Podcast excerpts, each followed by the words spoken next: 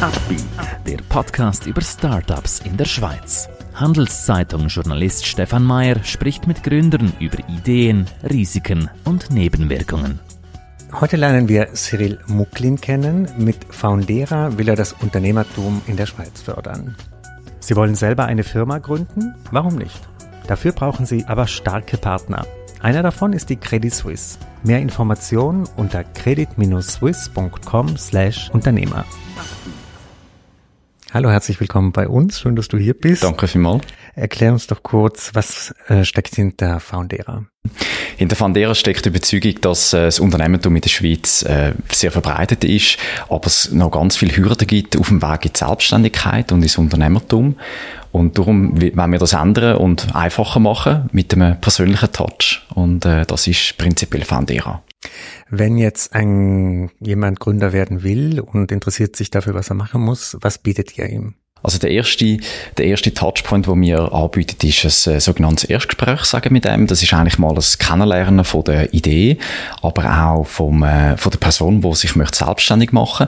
Und da tun wir sehr individuell und persönlich ähm, nächsten Schritt vorschlagen, was jetzt mir empfehlen ähm, in Richtung Gründung. Arbeitet ihr mit externen Partnern zusammen oder wie muss man sich das vorstellen? Woher nehmt ihr die Expertise? Mhm.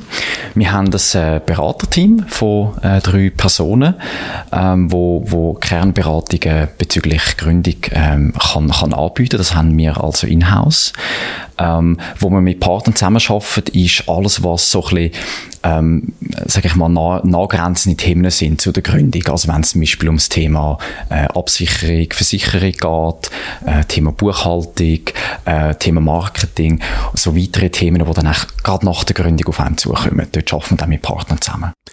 Wie ist denn der Eindruck entstanden, dass es ein Bedürfnis gibt nach dieser Dienstleistung? Es gibt ja ein paar Anbieter, die sowas ähnliches machen, aber warum braucht es euch? Ich glaube, gibt, gibt zwei Sicht auf das. Der eine Grund ist, dass man, äh, dass der Gründungsprozess ähm, nach wie vor ähm, Schwierigkeiten mit sich bringt. Das sehen wir jetzt auch genau in den Gesprächen mit unseren Kundinnen und Kunden. Sehr viele fühlen sich orientierungslos, wissen nicht so genau, wo anfangen, was sie überhaupt alles brauchen. Also dort sind wir nach wie vor ein Bedarf.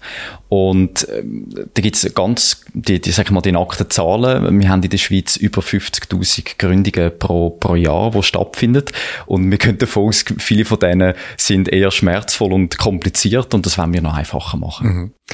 Äh, die Zeiten sind für Startups ja ein bisschen schwieriger geworden jetzt die letzten Monate. Ähm, bemerkst du das auch in den Beratungsgesprächen, dass Leute Probleme haben mit der Finanzierung oder auch anderen Themen? Gut, wir sind mit Fandera im Januar von dem Jahr gestartet. Das heißt, wir sind noch relativ jung am Markt. Äh, wir haben erst ein paar Monate Erfahrung und, und Insights.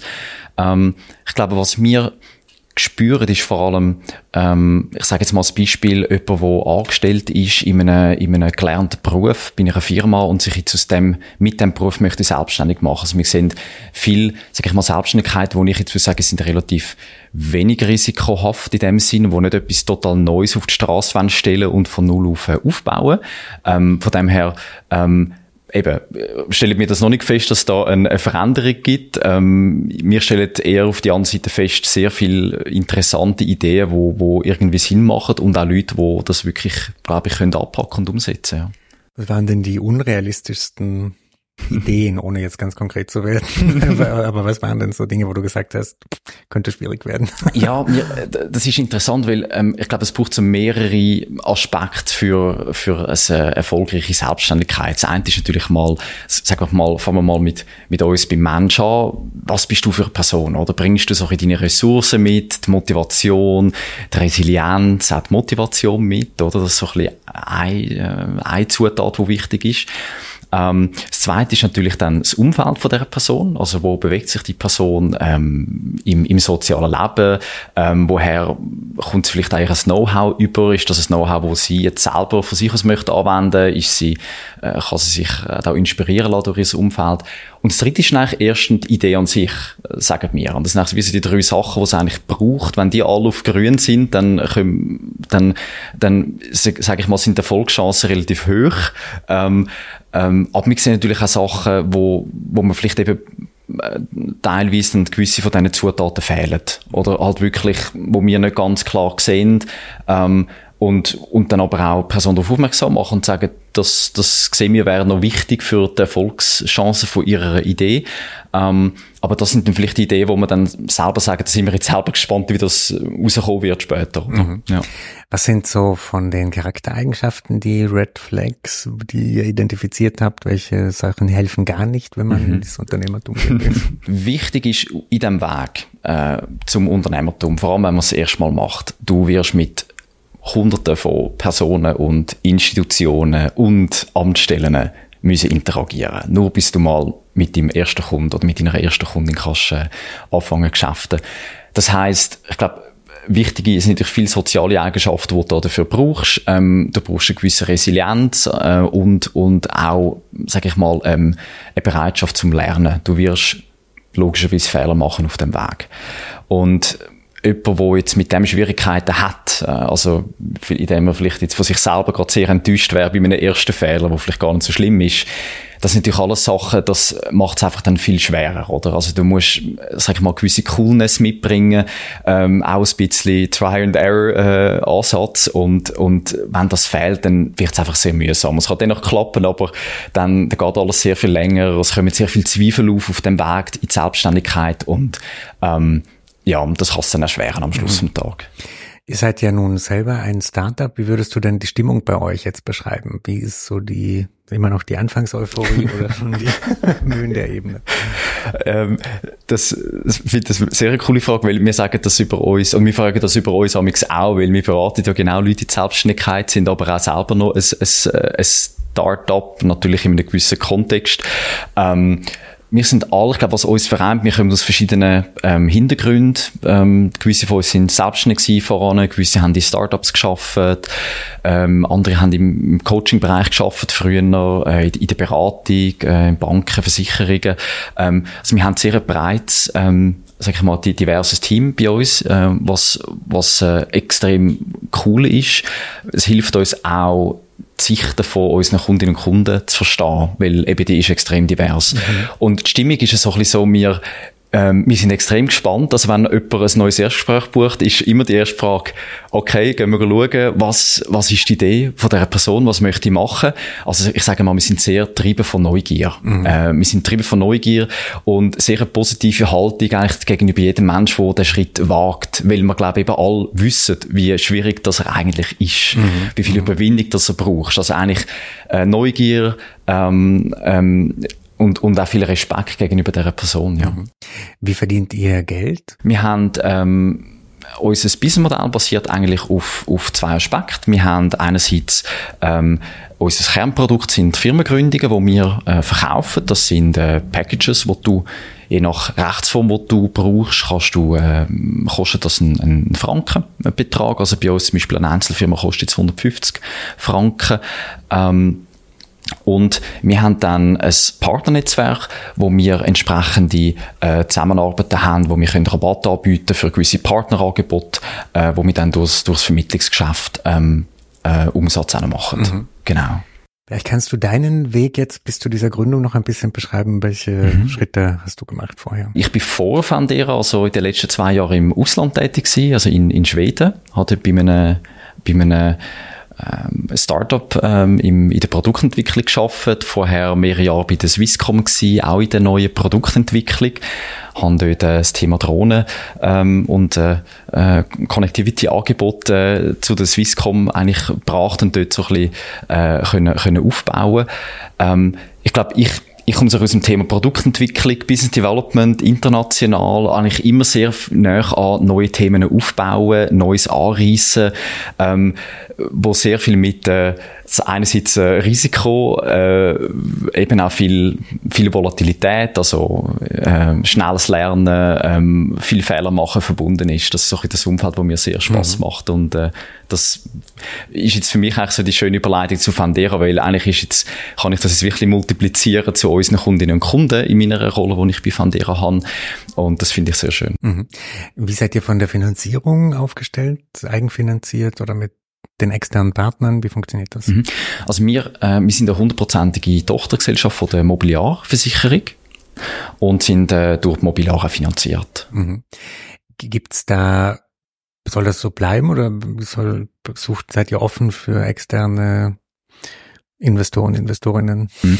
Ich glaube, das ist noch zu früh zu sagen. Aktuell ist ganz klar der Fokus, äh, dass wir ähm, jetzt in, der, in unserer Aufbauphase sind von Fandera und uns mal auf äh, ähm, ja, eben, wir sind immer noch in unserem ersten Jahr mal auf den Aufbau von dem Geschäft fokussieren und natürlich auch wollen besser verstehen, wie das im Kontext von äh, unserer Muttergesellschaft funktioniert. Äh, da gibt es noch ganz viele offene Fragen, bevor mhm. wir äh, uns über so Themen da, da Gedanken machen Du hast vorhin über die Charaktereigenschaften gesprochen, die es braucht zum Unternehmertum. Äh, das ist ja die eine Sache, aber es braucht ja auch strukturelle Bedingungen. Wie schätzt du denn die ein in der Schweiz? Ist die Schweiz das Startup-Paradies, als das es manche zeichnen, oder gibt es doch größere Probleme, die du mhm. erkennst? Mhm. Es gibt ja laufende Rankings, wo, wo die Schweiz sehr gut rankt, im, im äh, Innovation Ranking oder Entrepreneurship Ranking. Ähm, ich glaube, zurückzukommen zum, auf die, auf die Inhalt, auf die drei quasi Inhalte, was, was braucht unserer Meinung nach, ist eigentlich,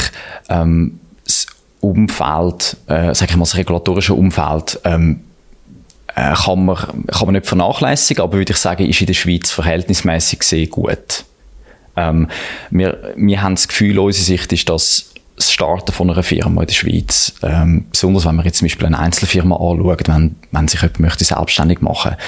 Ähm, sehr einfach ist. Mhm. Und verhältnismäßig, wo du in anderen Ländern nur schon für, dass du einen Franken Umsatz darfst verdienen, sehr viel größere Hürden hast. Ähm, ähm, klar gibt's, ich glaube, man kann sich immer über, für mehr Digitalisierung wünschen in der Schweiz. Da wird auch an vielen Stellen dran geschaffen, auf Bund, Kantonsebene, bezüglich Unternehmensgründung. Da gibt's noch das ganze steuerliche Thema, Mehrwertsteuer, mhm. Abrechnung mhm. etc.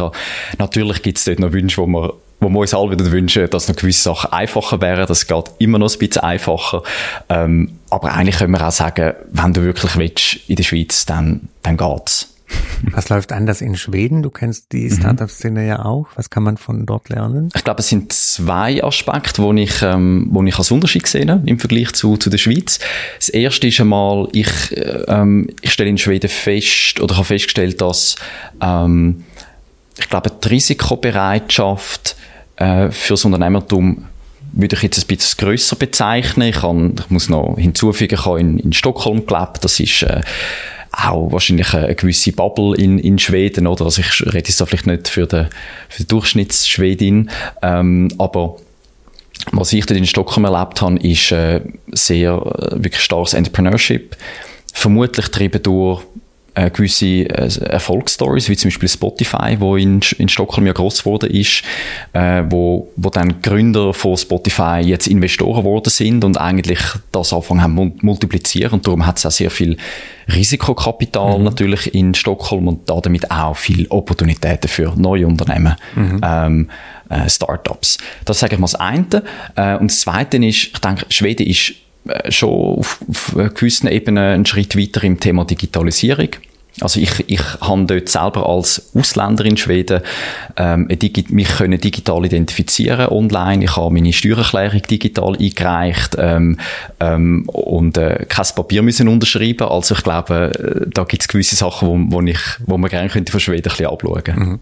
Was sind die Schwächen dieses äh, Platzes, äh, Startup-Platzes? Ich würde es vielleicht nicht als Schwäche bezeichnen, aber ähm, ich glaube, was natürlich ist, wenn man in, in, in Schweden äh, Star, Star, äh, eine Firma startet, ähm, hat natürlich der Markt Schweden und primär die Nordics als, sag ich mal, adressierbaren Markt, wenn man sich auf das fokussiert. Und die bringen natürlich gewisse andere Branchenstrukturen vielleicht mit sich, als mhm. wenn wir jetzt irgendwie äh, südlicher in Europa würden starten. Also, äh, aber ich sehe jetzt auf die, auf die Schnelle nicht wirklich gerade einen, äh, einen, einen Nachteil. Ähm, was, was was gewisse Leute was, äh, als Nachteil anführen, ist definitiv wahrscheinlich die Steuerbelastung, mhm. die teilweise äh, vergleichsweise relativ hoch ist ähm, zu, im Vergleich zu anderen Ländern. Aber ich habe nichtsdestotrotz sehr viele Startups gesehen, wo, wo das anscheinend keine Rolle gespielt hat. Also bin nicht sicher, ob das wirklich ein Nachteil ist auf den Standort äh, mhm. Vorgabe, wo man sich halt dann muss stellen, oder? Mhm. Äh, zum, zur Abrundung, was sind denn jetzt deine, eure Milestones, die ihr erreichen müsst, vielleicht noch dieses Jahr und dann mhm. im ersten Quartal mhm. 24? Ähm, ich glaube, der, der, erste Meil, der erste Meilenstein haben wir, haben wir schon erreicht. Wir sind, wir sind operativ tätig. Wir, wir beraten äh, jeden Tag neue Kundinnen und Kunden, die sich selbstständig machen ähm, Und der Prozess funktioniert. Ähm, da äh, kannst du dir sicher vorstellen, da braucht es immer einiges in so einer kleinen Firma, dass dann da der Prozess nahtlos funktioniert.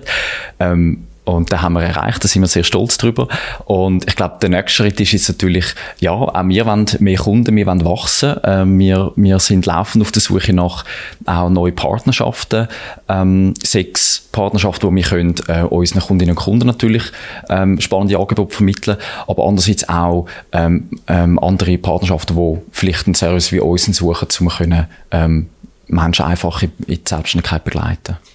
Aber ihr investiert nicht direkt in die Startups, ne? Nein, also, wir nicht. Nein, könntest nein. du dir da vorstellen, dass sich das in die Richtung mal entwickelt?